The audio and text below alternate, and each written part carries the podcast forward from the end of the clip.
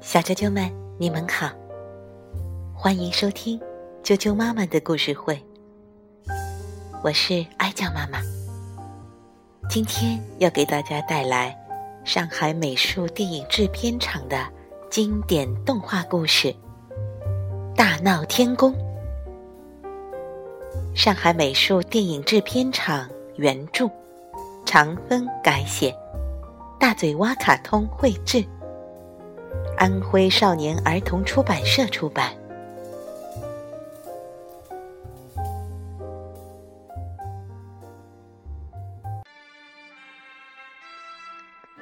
大闹天宫，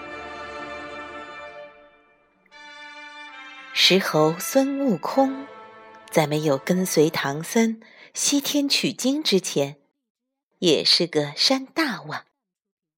他的山叫。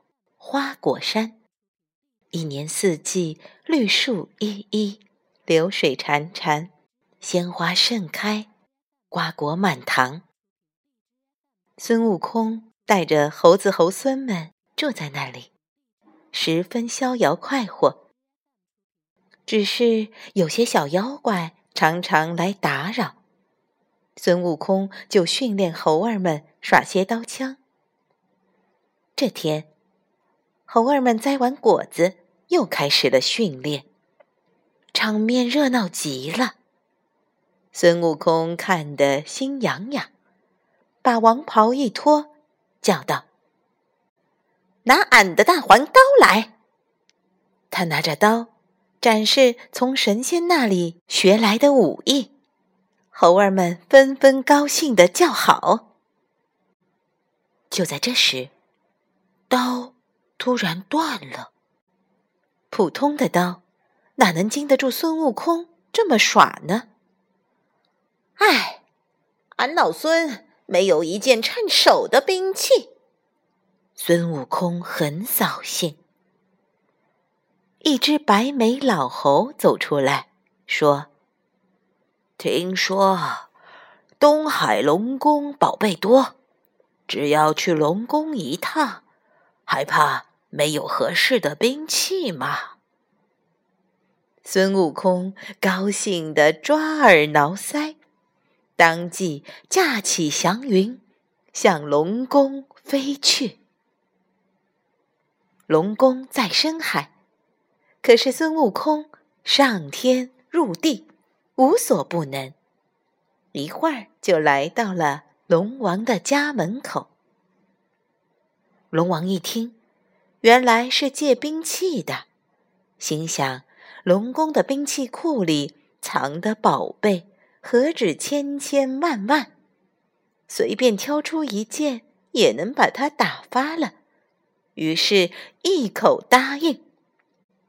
虾将军，拿一根枪来给他。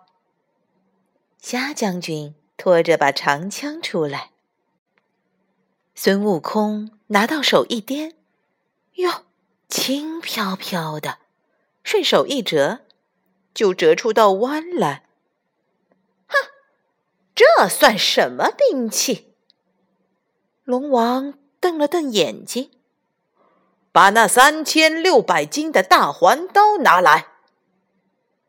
孙悟空拿到手一掂，哈，轻，太轻。龙王气得牙齿咬得咯咯响，轻，要重的有，就怕重了一点。来人呐，把那七千两百斤的方天戟抬来给他试试。四只巨大的乌龟抬着方天戟出场了，走一步，摇两步。方天戟差点要把乌龟壳给压碎了，孙悟空这才认真耍了几招，威风凛凛，看得海底的兵士们张大了嘴巴。可孙悟空还是不满意，叫道：“还是轻啊，再拿一根重点儿的来。”龙王吓得一屁股坐在地上。哎呀，大仙法力无穷，我这里实在没有再重的兵器了。海龟丞相灵机一动，想到个好主意。这东海最深的海底有一根定海神铁，是上古时候大禹治水时留下来的，从没有人能拿得动。可以用它杀杀孙悟空的威风。孙悟空一看，真壮观啊！它比海底的山还要高。有食人河豹那么粗，在阴暗的海底闪闪发光。孙悟空高兴地说：“哈，真是个宝贝！可惜太粗了，细一点就好了。”定海神铁像是听懂了他的话，唰，小了一圈，短了一点。哈哈，再细点，再细点。定海神铁听话的越变越细，当它只有普通兵器大小的时候，孙悟空使劲一拔，轰隆一声，龙宫几乎倾斜了。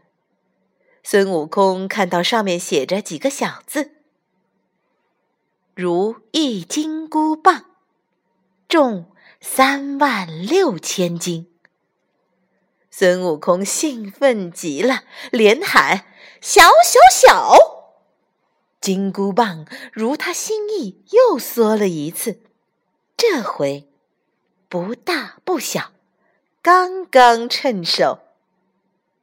老邻居，多谢了。孙悟空对龙王说道。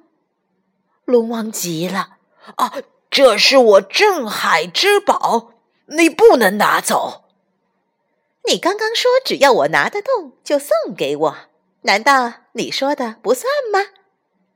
孙悟空笑嘻嘻的，一边说，一边把如意金箍棒缩成绣花针大小，塞进耳朵里，回花果山去了。